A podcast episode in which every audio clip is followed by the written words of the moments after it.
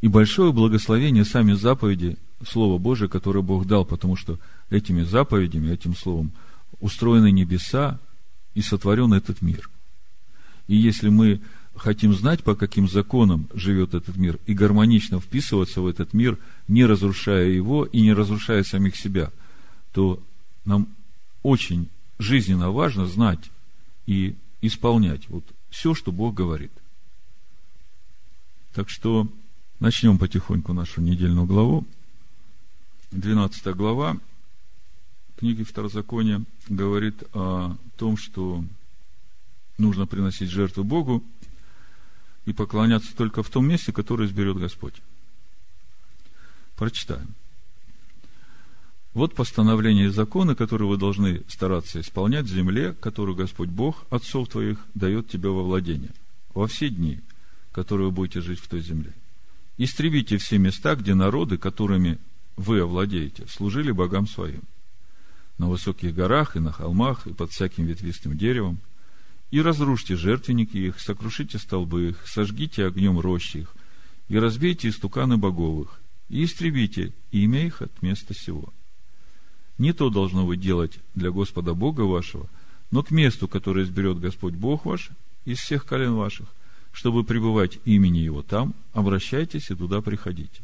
И туда приносите все сожжения ваши, жертвы ваши, и десятины ваши, и возношения рук ваших, и обеты ваши, и добровольное приношение ваше, и первенцев крупного скота вашего, и мелкого скота вашего, и ешьте там пред Господом Бога вашим, и веселитесь вы и семейство о всем, что делает с руками вашими чем благословил тебя Господь Бог твой. Там вы не должны делать всего, как мы теперь здесь делаем, каждый, что ему кажется правильным. Ибо вы ныне еще не вступили в место покоя и в удел, который Господь Бог твой дает тебе. Смотрите, о чем здесь говорится. Пока народ ходил 40 лет в пустыне, у них э, как бы сложилось такое э, понимание, что вот там, где остановились, там, где скинию поставили, значит, там и можно э, жертвы приносить. И в итоге, значит, с этим мышлением, переходя э, в обетованную землю, человек думает, ага, вот я здесь остановился, значит, я здесь могу жертву Богу приносить. Ну, я же в пустыне так делал. Бог говорит, значит, когда вы войдете в обетованную землю, вы должны поклоняться только в одном месте. Что нам Иешуа говорит? опять мы приходим к тому, отменяет ли Иешуа эту заповедь или нет. Евангелие от Иоанна, 4 глава, с 19 стиха. Женщина говорит ему, Господи, вижу, что ты пророк. Отцы наши поклонялись на этой горе, а вы говорите, что место, где должно поклоняться, находится в Иерусалиме. Ишуа говорит ей, поверь мне, что наступает время, когда и не на горе сей, и не в Иерусалиме будете поклоняться Отцу. Вы не знаете, чему кланяетесь, а мы знаем, чему кланяемся, ибо спасение от иудеев. Но настанет время, и настало уже, когда истинные поклонники будут поклоняться Отцу в духе и истине, ибо таких поклонников Отец ищет себе. Бог есть Дух, и поклоняющиеся Ему должны поклоняться в Духе и истине. Значит, давайте попробуем понять, отменяет ли Ишуа здесь вот эту заповедь Торы, где написано – поклоняйся Богу на том месте, которое изберет Господь Бог ваш. Смотрите, Бог говорит, поклоняйся на том месте, которое Бог изберет. Место не указано. Был селом, потом уже в конце Иерусалим. Ишуа говорит самарянке, что вот наступает время, когда все поклонники, истинные поклонники, будут поклоняться Отцу в Духе истины. О каком времени он говорит? о том времени, когда человек становится храмом Бога. И совпадение это или не совпадение, именно к этому времени э, разрушается второй храм, народ рассеивается по всему лицу земли, и Царство Божие, Евангелие проповедуется по всему миру для всех народов. И сегодня, допустим, если человек верующий, и он хочет поклоняться Богу именно так, как Бог заповедал в Слове, то ему не надо ехать в Иерусалим, потому что храма там еще нет. И он поклоняется именно в том месте, где пребывает имя Всевышнего, то есть вот в той общине, в которой он живет. И он поклоняется Отцу в духе истине, то есть в своем духе смиряется перед Богом для того, чтобы быть послушным Его Слову. И в истине. Истина – это и есть Его Слово. Вот так он поклоняется Богу. Поэтому сказать, что Ишуа здесь отменяет заповедь Торы, мы не можем. Более того, мы смотрим у пророков, что наступит время, когда Ишуа придет второй раз, и установится царство Бога на земле, и тогда все народы по-любому будут приходить поклоняться в Иерусалим на все праздники Господни. То есть это говорит о том, что нет никакого противоречия. В Захарии в 14 главе 16 стиха написано, «Затем все остальные всех народов, приходивших против Иерусалима, будут приходить из года в год для поклонения царю Господу Саваоф и для празднования праздника Кущи. И будет, если какое из племен земных не пойдет в Иерусалим для поклонения царю Господу Савофу, то не будет дождя у них. Если племя египетское не поднимется в путь и не придет, то и у них не будет дождя. И постигнет его поражение, каким поразит Господь народы, не проходящие праздновать праздника Кущи. Вот что будет за грех Египта и за грех всех народов, которые не придут праздновать праздника Кущи. В то время даже на конских уборах будет начертана святыня Господу. И котлы, послушайте, как написано, в доме Господнем, в Иерусалиме, котлы, в доме Господнем. Мы знаем, что сейчас нет котлов, нет дома Господня. А здесь написано, и котлы в доме Господнем, на иврите написано бейт тетраграмматон, бейт Яхве, дома Господня, будут как жертвенные чаши перед алтарем – и все котлы в Иерусалиме и Иудее будут святыню Господа Саваофа, и будут приходить все приносящие жертву, и брать их, и варить в них, и не будет более ни одного хананея в доме Господа Саваофа в тот день. То есть, вот из этого места Писания многие спрашивают, а третий храм будет построен? Или третий храм уже сейчас строится? Я вам скажу, что третий храм уже сейчас строится. Но когда придет Машиах, и наступит тысячелетнее царство, тогда в Иерусалиме будет восстановлен храм. Вот из этого мы видим. И все народы, которые ухватятся за полу Иудея в тот последний момент, когда Машех придет и суды Бога совершатся, они будут ходить на поклонение Господу Богу Савов. Заметьте, наступит время, когда дьявол будет скован. И, в принципе, вот этой свободы выбора, которую мы сегодня имеем, у человека практически не будет – и теперь вы можете мне сами сказать, хорошо это или плохо для человека.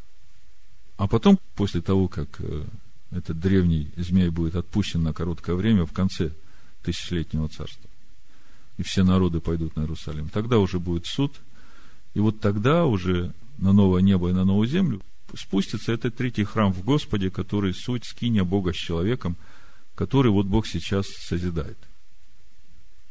Дальше читаем 13 глава Второзаконие очень важная глава. Мы много времени уделяли разбору этой главы, поэтому я долго говорить не буду. Просто мне на прошлой неделе письмо пришло от одного брата, и меня очень порадовало мышление человека, который, ну, может быть, э, третий год, как э, присоединился к нам, слушает э, учение.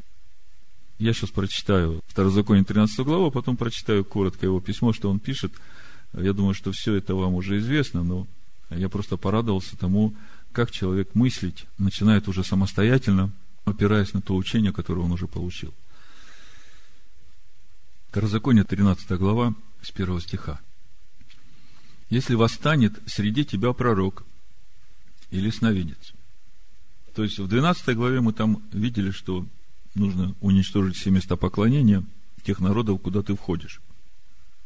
Здесь уже речь идет о том, что среди тебя, то есть твой брат, такой же, как ты, живет в твоей среде.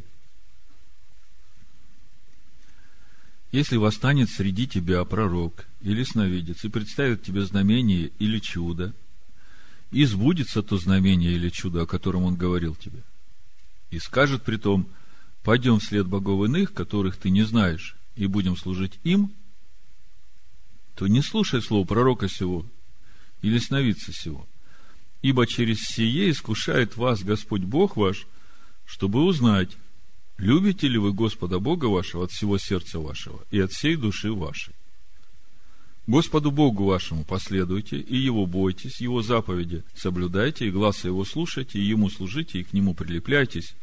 А пророка того или сновидца того должно предать смерти, за то, что он уговаривал вас отступить от Господа Бога вашего, выведшего вас из земли египетской и избавившего тебя из дома рабства, желая совратить тебя с пути, по которому заповедал тебе идти Господь Бог твой, и так истреби зло из среды себя. Ну, мы об этом много говорили, я просто прочитаю, что пишет этот брат, брат Виктор.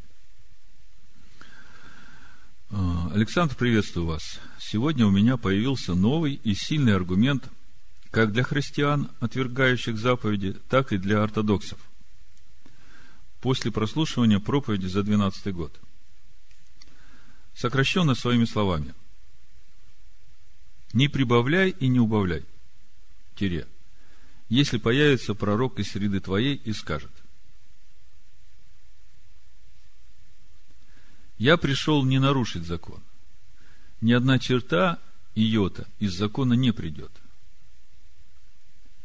В приторе не могли обвинить его ни в чем, искали уже свидетелей и нашли повод для обвинения, назвал себя Сыном Божьим. Это он как бы вот такие штрихи из Писания дает – и дальше комментарий. Для иудеев Машех не создавал новую религию. Не прибавлял и не убавлял. Не приглашал ближнего служить другому Богу. Не нарушил ни одну заповедь. Распяли за непонятные слова. Для христиан Иисус не убавил ни одну из малейших заповедей. Не добавил, а лишь раскрыл противном случае Синедрион на основании «не прибавляй и не убавляй» и на основании «если появится пророк из среды твоей», приговорил бы его легко к смерти. Но им пришлось искать лжесвидетелей и ловить его на слове. Вот такие маленькие радости у меня, пишет. Комментировать надо или так все понятно? Все понятно, да? Хорошо. Следующая глава 14. Опять повторяется упоминание признаков кошерных животных и рыб и перечисляются некошерные виды птиц. Прочитаю. Вы сыны Господа Бога вашего. С первого стиха. Не делайте нарезов на теле вашем, и не выстригайте волос над глазами вашими по умершим, ибо ты народ святой Господа Бога твоего. И тебя избрал Господь, чтобы ты был собственным его народом из всех народов, которые на земле. Не ешьте никакой мерзости. Вот скот, который вам можно есть. Валы, овцы, козы, олень, серна, буйвол, лань, зубр, орикс и камелопард. Всякий скот, у которого раздвоены копыта, и на обоих копытах глубокий разрез – и который скот жует жвачку, тот ешьте. Только сих не ешьте из жующих жвачку и имеющих раздвоенное копыта с глубоким разрезом. Верблюда, зайца, тушканчика. Потому что хотя они жуют жвачку, но копыта у них не раздвоены. Нечисты они для вас. И свиньи, потому что копыта у них раздвоены, но не жуют жвачки. Нечиста она для вас. Не ешьте мясо их, и к трупам их не прикасайтесь из всех животных, которые в воде, ешьте всех, у которых есть перья и чешуя. А всех тех, у которых нет перьев и чешуи, не ешьте, нечисто это для вас. Всякую птицу чистую ешьте, но сих не должен вам есть из них. Орла, грифа, и морского орла, и коршуна, и сокола, и кречета с породой их, и всякого ворона с породой его, и страуса, и совы, и чайки, и ястреба с породой его – и филина, и ибиса, и лебедя, и пеликана, и сипа, и рыболова, и цапли, и зуя с порода его, и удода, и нетопыря, все крылатые, присмыкающиеся, нечисты для вас, не ешьте их. Всякую птицу чистую ешьте. Не ешьте никакой мертвечины, и наземцу, который случится в жилищах твоих, отдай ее. и пусть ест ее, или продай ее, ибо ты народ святой у Господа Бога твоего. Не вари козленка в молоке матери его. Ну, как-то недавно, совсем э, пару недель назад, может быть, получил письмо от одной сестры. Она пишет, вот в Тимофея, в 4 главе написано, Дух же ясно говорит, что в последние времена отступят некоторые от веры, внимая духом обольстителям и учением бесовским – через лицемерие лжесловесников, сожженных в совести своей, запрещающих вступать в брак и употреблять в пищу то, что Бог сотворил, дабы верные и познавшие истину вкушали с благодарением. Ибо всякое творение Божие хорошо, и ничто не предосудительно, если принимается с благодарением, потому что освящается Словом Божьим и молитвой. И вот она спрашивает, как это понимать? Бог ведь отделил чистых животных и нечистых и запретил есть нечистых. Тогда о чем здесь? Всякое творение Божье хорошо, и ничто не предосудительно, если принимается с благодарением, потому что освящается Словом Божьим и молитвой. Это такой аргумент сегодняшнего христианства, что можем кушать все. Если внимательно почитать, что здесь написано, а, написано, почему можно кушать? Потому что Бог освящает Словом Божьим и молитвой. Смотрите, что говорит Бог. Левит 11 глава, 46-47 стих. В принципе, то же, что мы сейчас читали в 14 главе повторения. Вот закон о скоте, о птицах, о всех животных, живущих в водах, и о всех животных, присмыкающихся по земле – чтобы отличать нечистое от чистого, и животных, которых можно есть, от животных, которых есть не должен. Смотрите, как слово говорит. Вот закон, который Бог дал, о том, чтобы отличать чистое от нечистого, и чтобы отличать животных, которых можно есть, от животных, которых есть не должен. 47 стих, Левит, 11 глава. Если учесть то, что Бог не изменен в своем слове, то, что Он говорил о самых пророках, это же самое Он говорит в Сыне. Тогда у меня вопрос. Вот эти нечистые животные, которые Бог перечисляет и говорит, что это вам не должно есть, скажите, они освящаются Словом Божьим или нет? –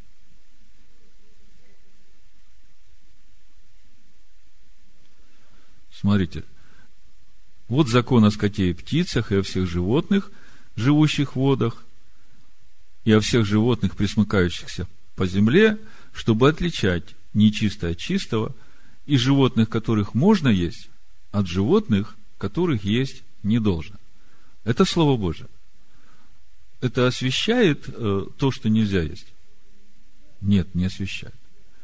Поэтому, когда мы читаем в Тимофея, в 4 главе, в первом послании Тимофея, ибо всякое творение Божие хорошо, и ничто не предосудительно, если принимается с благодарением, потому что освящается Словом Божьим и молитвой. А если освящается молитвой, а Словом Божьим не освящается, можно кушать? А почему нельзя кушать? Потому что не освящается, и потому что Бог говорит, вот, выбирай. Вот я тебе даю эти законы, чтобы тебе хорошо было. Знаете, если это нечисто, и Бог это не освещает словом, то если ты это ешь, скажи, что будет с благословением, которое было на тебе. Оно отойдет в сторону. Ты останешься незащищенным. Ты уже отклонился от вот этой дороги через вот этот дремучий лес, от той единственной дороги, которую Бог охраняет, и по которой ты можешь пройти беспрепятственно в конечный пункт небесный город Иерусалим.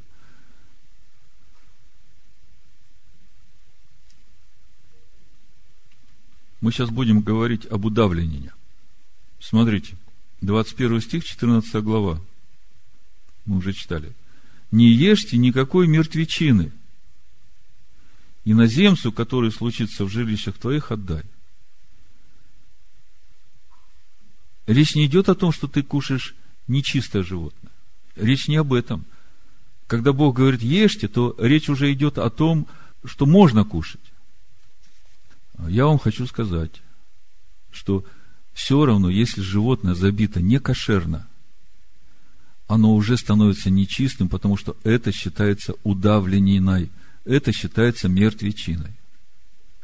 Если животное умерло или его убили на охоте, и кровь его осталась в нем, то как бы вы оттуда не высасывали солью, вы все равно это не высосите.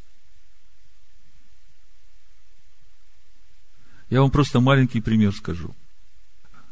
Иногда я себе позволял такую радость съездить в Альфу, в Карут, это там такая кафе есть, э, и там они супы готовят, и там харчо готовят. Очень вкусно готовят. Оно с говядиной. Там нет ничего другого, только говядина. И душе моей это нравилось. И я один раз это делал, и два, и три, и четыре. И вы знаете, вот в этот раз, когда я начал читать о мертвечине, у меня как бы сложилось в своих внутренних чувствованиях, что всякий раз, когда я кушал это харчо, после того, как я выходил, казалось, я должен был какой-то такой прилив получить, я вдруг внутри ощущал такую духовную тупость. Я по-другому не могу назвать. То есть, такая глухота, я перестаю быть чувствительным к духу. А слово говорит, что если ты прикоснулся к мертвечине или съел эту мертвечину, то ты до вечера остаешься нечист. Вот я это понял только в этот раз, изучая недельную главу. Человек духовный, чувствительный, он уже начинает реально ощущать вот эту разницу, когда ты живешь в присутствии Духа Божьего, или когда ты угошаешь Духа э, своим э, неправильным поступком.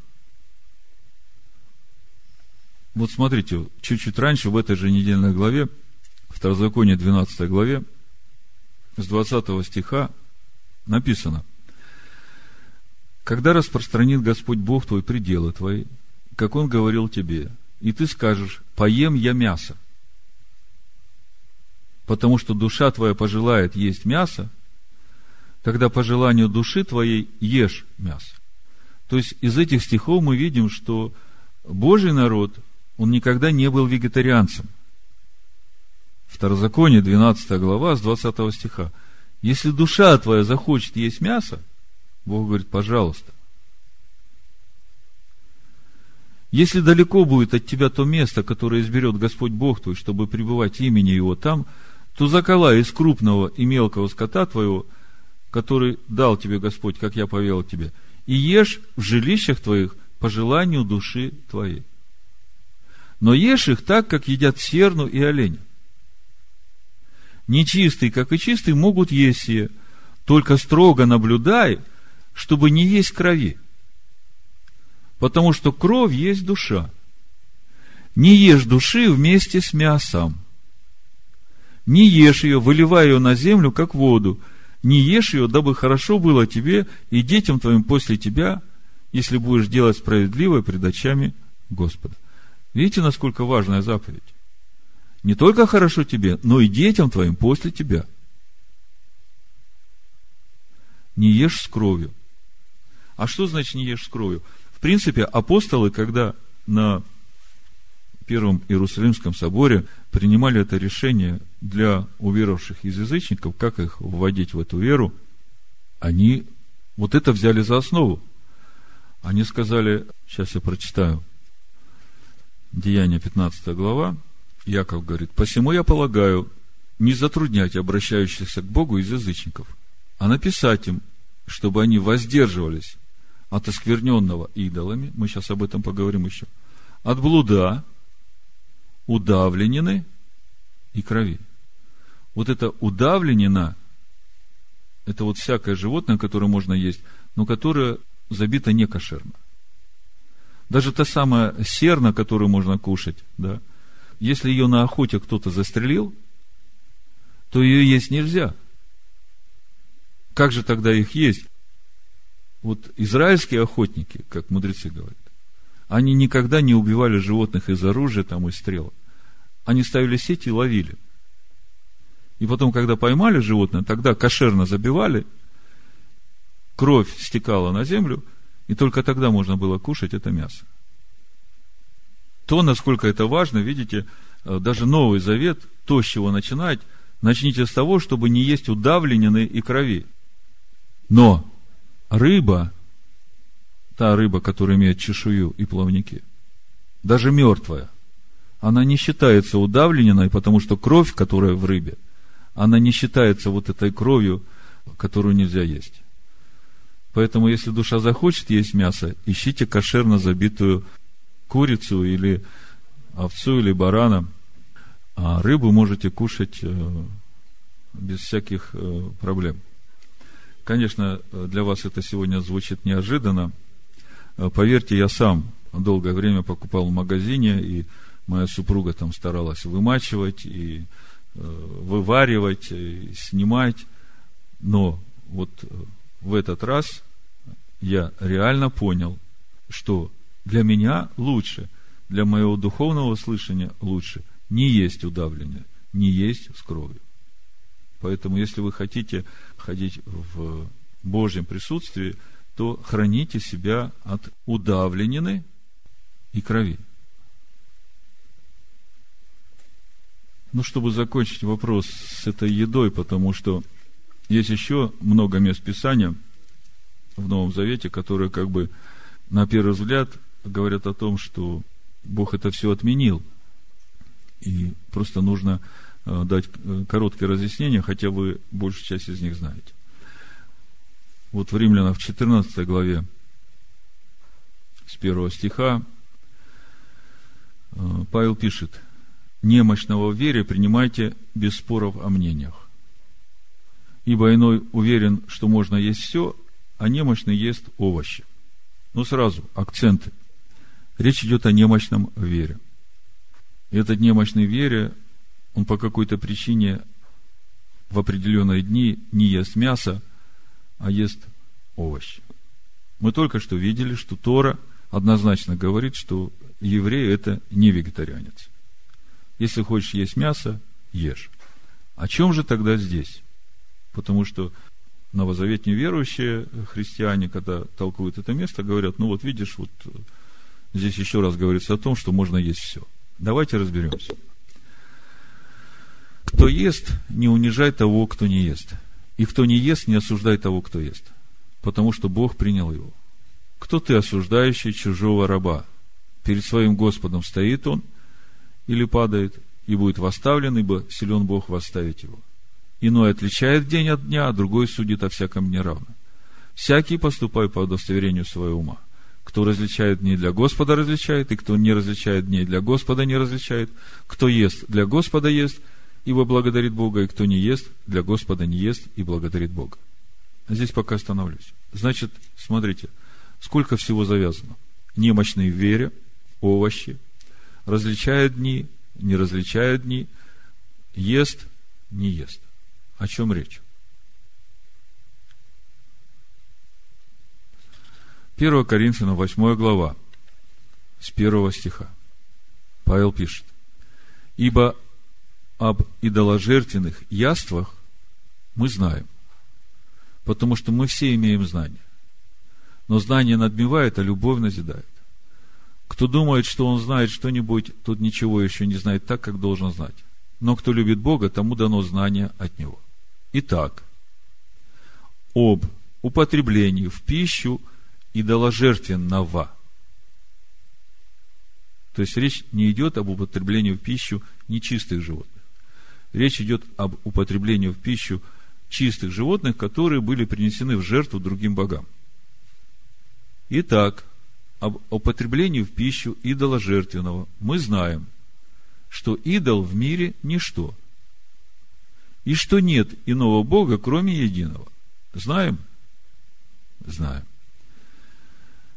Ибо хотя есть так называемые боги или на небе, или на земле, так как есть много богов и Господь, но у нас есть один Бог Отец, из которого все.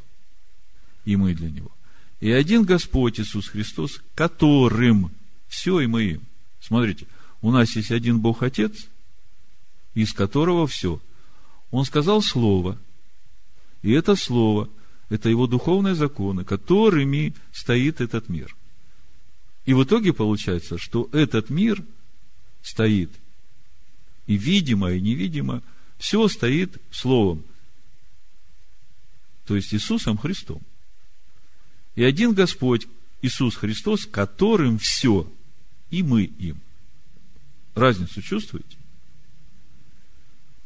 Один Бог Отец, из которого все, и мы для Него.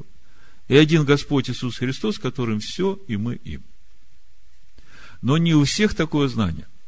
Некоторые и до ныне с совестью, признающие идолов, едят идоложертвенно, как жертвы идольские. И совесть их, будучи немощна, оскверняется. Пища не приближает нас к Богу, ибо едим ли мы, ничего не приобретаем, не едим ли, ничего не теряем. Берегитесь, однако же, чтобы эта свобода ваша не послужила соблазном для немощных. Римлянам 14 глава, с 1 стиха мы читаем. Немощного в вере принимай без споров. Ибо иной уверен, что можно есть все, а немощный есть овощи. В 8 главе 1 послания к Коринфянам Павел говорит, если ты сильный в вере, если ты знаешь, что кроме единого нет ничего, и ты можешь есть идоложертвенно, то не делай преткновения для немощного веря. Если он все еще считает, что это идоложертвенно, то не давай ему соблазна, не притыкай его. Понимаете, о чем речь идет? Ибо если кто-нибудь увидит, что ты, имея знание, сидишь за столом в капище, то совесть его, как немощного, не расположит ли его есть идоложертвенно? И от знания твоего погибнет немощный брат, за которого Христос умер. То есть ты ешь идоложертвенно и не признаешь его за идоложертвенно, потому что для тебя вообще эти боги не имеют никакой силы. Ты им не поклоняешься, ты их не веришь, ты знаешь, что есть единый Бог – которым все живет. И вот это животное, которое Бог сотворил, конечно, если оно кошерно забито, да, то ты сидишь и ешь его.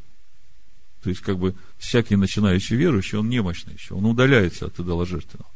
А ты сидишь в капище и кушаешь э, это животное, которое было принесено в жертву Богу Солнца. И немощный вере смотрит и соблазняется – А согрешая таким образом против братьев и уязвляя немощную совесть их, вы согрешаете против Христа. И потому, если пища соблазняет брата моего, не буду есть мясо вовек, чтобы не соблазнить брата моего. То есть, речь-то о чем идет, когда мы возвращаемся в 14 главу послания римлянам и читаем. Иной отличает день от дня, а другой судит о всяком неравно. Всякий поступает по удостоверению своего ума. Кто различает дни для Господа, различает, кто не различает дни для Господа, не различает. Кто ест для Господа ест, ибо благодарит Бога, и кто не ест для Господа не ест и благодарит Бога. Почему немощный в определенные дни, которые он различает, ест овощи? Мы говорили, что ни один еврей не был вегетарианцем. Все дело в том, что были определенные дни, в которые язычники, которые живут вокруг, приносили в свои храмы животных для жертв. И в отличие от э, принесения жертвы животных, как Бог заповедал своему народу в Торе, в языческих храмах жертвы всесожжения не сжигались, и жертвы за грех не съедались, как Бог постановил. Языческих храмах это было просто э, массовое убийство животных, которых принесли. И потом эти жрецы э, собирали эти все туши и выносили на базар продавать. И вот э, немощный вере знает, ага, сегодня богиня Астарте, там было большое заклание, это значит полный базар будет этого идоложертвенного мяса. И он говорит, ну как я отличу, идолу это было принесено, или это просто кошерно забитное животное, я лучше вообще не пойду на базар, я в этот день покушаю или рыбу, или овощи. Вот так вот немощный вере думает. А сильные вере понимают, что на базаре кошерно забитое животное. Само животное благословляется Словом Бога, поэтому он может купить и есть. Вот об этом Павел здесь говорит. если почитать, чем заканчивается 14 глава, ну, 14 стих римлянам. «Я знаю и уверен в Господе Иисусе, что нет ничего в себе самом нечистого, только почитающему что-либо нечистым, тому нечисто». Речь идет об идоложертвенном, еще раз подчеркиваю. Но кошерным, конечно. Потому что пищей э, Бог не называет то, что нельзя кушать. Если же за пищу огорчается брат твой, то уже не по любви поступаешь. Не губи твою пищу того, за кого Христос умер. Лучше не есть мясо, 21 стих, не пить вина и не делать ничего такого, от чего брат твой притыкается или соблазняется, или изнемогает. Причем здесь вино? Если еще о животных мы можем там как бы поспорить, типа того, что кошерное, не кошерное. Но вино-то э, при чем? Оно всегда кошерное. Так вот, э, если это идольским богам вино, то оно тоже считается идольским, да? Так Павел говорит, вот для немощного в вере я не буду пить ни это вино, которое их богам возливается, ни эти жертвы, которые их богам приносят, чтобы не соблазнить этого немощного вере. Потому что надо удаляться от идола жертвенного. А вопрос о том, пища это или не пища, тут не обсуждается, потому что этот вопрос для всякого еврея и для новозаветных верующих первого века, он был естественным. Вот, ну, смотрите, первая реакция апостола Петра, когда э, Бог показывает ему эту простынь со множеством нечистых животных. Смотрите, 10 глава. Вы просто увидите мышление Петра. Э, заметьте, это происходит уже после того, как Иисус Христос умер, воскрес, вознесся. Петр уже, Иерусалимская община, Петр уже ходит, э, благовествует. То есть, э, много времени прошло уже после тех событий, когда Иешуа ходил в этом мире, когда он их научил тому, чему он их научил, и когда он послал своих учеников делать таких же учеников из людей во всех народах. Вот смотрите, Петр сидит на крыше. Ну, там в Израиле крыши ровные. Можно на крыше посидеть, помолиться. Почувствовал голод. Внизу-то готовят. И видит отверстое небо, исходящий к нему некоторый сосуд, как бы большое полотно, привязано за четыре угла и опускаемое на землю. В нем находились всякие четвероногие земные, звери, присмыкающиеся и птицы небесные. И был глаз к нему – встань, Петр, закали и ешь. Но Петр сказал, смотрите, что Петр говорит. Нет, Господи, я никогда не ел ничего скверного и нечистого. Слышите, что Петр говорит? И это после того, как уже, казалось бы, Иисус Христос научил их есть все. И свинину, и кальмаров, и устриц, и змей, и мышей. Все же можно есть, что Бог сотворил, да? А Петр говорит, Господи, я отродясь, и вот до сегодняшнего дня ничего нечистого не ел. Скажите мне тогда, как это? Если сегодня э, все христианство говорит, что Иисус Христос разрешил все есть нечисто, Петр говорит, я до сего дня ничего нечистого не ел.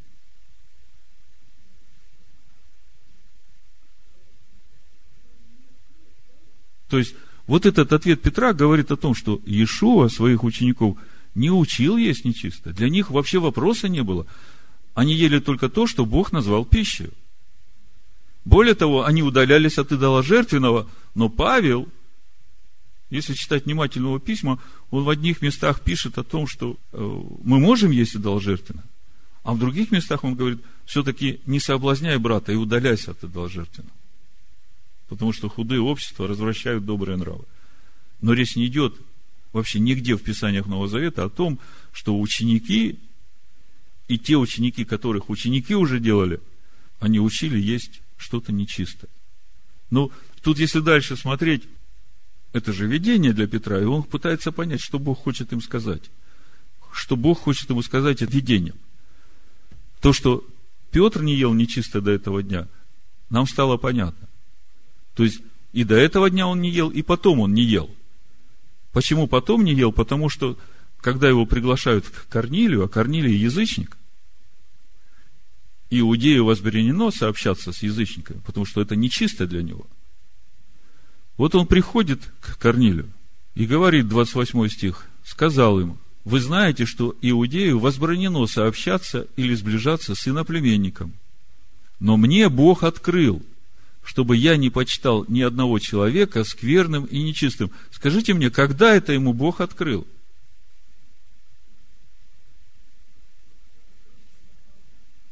Именно тогда, когда ему трижды показывал эту простынь с этими нечистыми животными, говорил, закали ешь.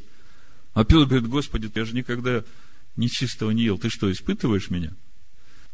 И пока он размышлял, что значит это видение, приходят посыльные от э, Корнилия. И говорят, вот э, ангел явился Корнилию и сказал, чтобы ты шел к нему и сказал те слова, которые Бог тебе даст. И Петр приходит и говорит, ну вот, наконец-то я понял, что значило это видение. И смотрите, что значило. Петр отвез уста и сказал, 34 стих, «Истинно познаю, что Бог не лицеприятен, но во всяком народе, боящийся Его и поступающий по правде, приятен Ему». Это что касается чистой и нечистой пищи. То есть, когда речь идет о пище, речь однозначно идет о том, что Бог называет пищей. Но эта пища может быть еще нечистой из-за того, что она принесена идолом в жертву, является идоложертвенным. И тогда сильный в вере может есть, но если рядом с тобой слабый верит, то тогда не соблазняй слабого. Еще один момент, который я э, коснусь, и на этом закончу, хотя еще много о чем есть говорить. Э, вопрос второй десятины. Второзаконие, 14 глава, с 22 стиха написано, «Отделяй десятину от всего произведения семян твоих, которые приходят с поля твоего каждогодно, и ешь перед Господом Богом твоим, на том месте, которое изберет Он, чтобы пребывать имени Его там. Десятину хлеба твоего, вина твоего, елея твоего, первенцев крупного скота твоего, мелкого скота твоего, дабы ты научился бояться Господа Бога твоего во все дни». Заметьте, мы разбираем сегодня духовный закон. И вначале мы очень подробно говорили о том, зачем это нам надо. Вот сейчас начались эти реальные духовные законы, которые нам нужны для того, чтобы нам, во-первых, быть в единстве с Богом. И это самое главное. И когда мы в единстве с Богом, тогда все благословения, Он же источник. Все это приходит в нашу жизнь. И защита, и охрана, и благословение, и ответы на молитвы, и развитие многих вод не приходят к тебе. И вот мы сейчас начинаем как бы собирать по крупицам, а что же нам делать? И как делать? Святой да освящается, праведный да делает правду еще. Вот оно. И десятина тоже здесь же. Значит, отделяй десятину от всего. Дабы ты научился бояться Господа, Бога твоего, во все дни. Если же длина будет для тебя дорога, так что ты не можешь нести сего, потому что далеко от тебя то место, которое изберет Господь Бог твой, чтобы положить там имя свое, и Господь Бог твой благословит тебя, то променяй это на серебро и возьми серебро в руку твою, приходи на место, которое изберет Господь Бог твой, и покупай на серебро сие всего, чего пожелает душа твоя, волов, овец, вина, секера и всего, чего потребует от тебя душа твоя, и ешь там пред Господом Богом твоим, и веселись ты и семейство твое. И левита, который в жилищах твоих, не оставь, ибо нет ему части и удела с тобою. По прошествии же трех лет, отделяй все десятины произведений твоих в тот год, и клади сие в жилищах твоих. И пусть придет левит, ибо ему нет части и удела с тобою и пришелец, и сирота, и вдова, которые находятся в жилищах твоих. И пусть едят и насыщаются, дабы благословил тебя Господь Бог твой во всяком деле рук твоих, которые ты будешь делать. Вот человек первый раз читает, ну, как бы еще всю Тору ну, внутри себя не держит, открыл это место, читает и говорит, вот же написано, что эту десятину я сам должен есть. А почему мне ее нужно отдавать кому-то? Почему ее нужно в церковь приносить, в общину? Тут же черным по белому написано, надо десятину самому съедать перед Господом со своим семейством и с левитом поделиться. И если далека дорога, то я могу это все на серебро поменять, а потом прийти там на месте и все кушать. И... Ну, все же это для меня. Так вот, самый простой комментарий, ответ на этот вопрос, Раша дает. Я прочитаю, о чем здесь говорится и чем отличается э, первая десятина от второй. Но это просто нам надо все э, знать для того, чтобы так поступать и через это умножать благословение в своей жизни, в жизни своих детей, потому что они смотрят, как вы живете, и научаются этому. Смотрите, на 23 стих Раша дает комментарий. И ешь. Десятина, о которой идет речь в продолжении стиха, это вторая десятина. Ведь об отделении первой для левитов мы уже учили, как сказано, когда вы будете брать у сыновей Израиля десятину, это числа 18-26, и дозволено левитам есть ее в любом месте, как сказано, и можете это есть в любом месте, следовательно, здесь говорится о другой десятине. То есть, если мы откроем числа, 18 главу, давайте откроем. С 19 стиха написано, «Все возносимые святыни, которые возносят сыны Израилева Господу». Это Бог Левию говорит. «Отдаю тебе и сынам твоим, и дочерям твоим с тобою уставом вечным. Это завет соли, вечный пред Господом, данный для тебя и потомства твоего с тобой». И сказал Господь Аарону, «В земле их не будешь иметь удела, и части не будет тебе между ними. Я, часть твоя, и удел твой среди сынов Израилевых. А сынам Левия вот я дал в удел – десятину из всего, что у Израиля. За службу и за то, что они отправляют службу в скинии собрания, и сыны Израиля не должны впредь приступать к скинии собрания, чтобы не понести греха и не умереть. Пусть левиты исправляют службы, скинии собрания и несут на себе грех их. Это устав вечный в роды ваши. Среди же сынов Израилевых они не получат удела, так как десятину сынов Израилевых, которые не приносят возношения Господу, я отдаю левитам в удел – Потому и сказал я им, между сынами Израилевыми они не получат удела. И сказал Господь Моисею, говоря, объяви левитам и скажи им, когда вы будете брать от сынов Израилевых десятину, которую я дал вам от них в удел, то возносите из нее возношение Господу десятину из десятины.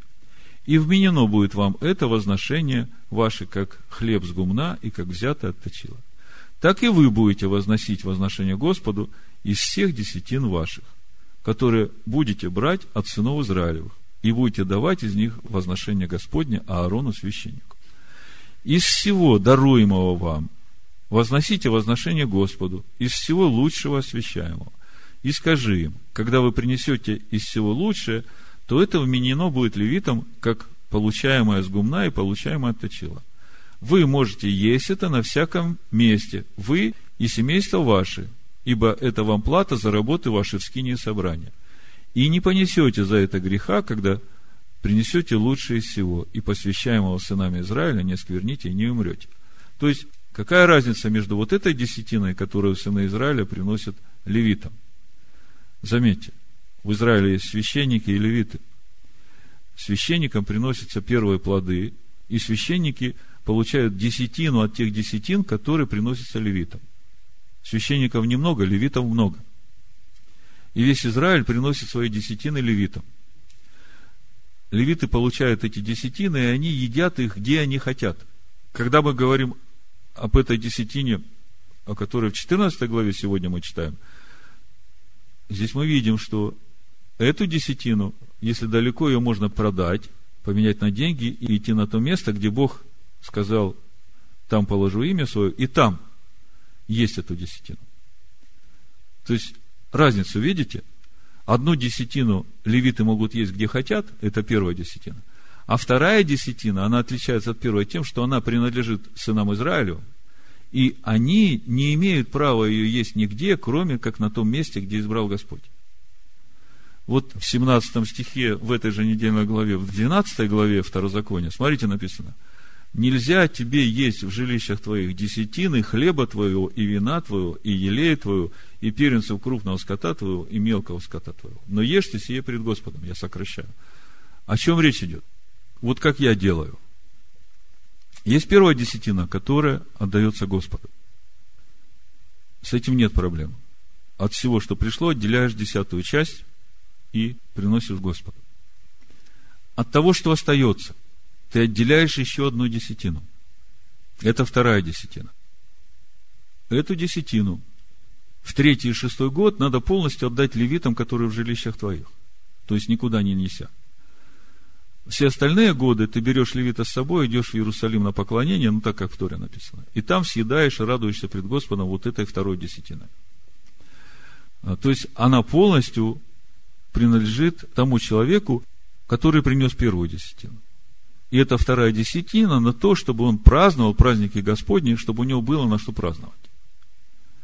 Вот как я делаю, как мы в семье делаем. Первую десятину мы откладываем Господу, а вторую десятину от того, что осталось, мы делим просто пополам. И одну часть откладываем конвертик на праздники Господни, а другая часть нуждающимся. И нет никакой проблемы. Вот приходят праздники Господни, у меня в конверте есть деньги, на которые я буду праздновать Господа. Вот праздник Суккот, целая неделя. И в общине у нас праздник будет. И у меня есть деньги, на что праздновать. И есть конверт целый, который э, на поддержку нуждающихся в общине.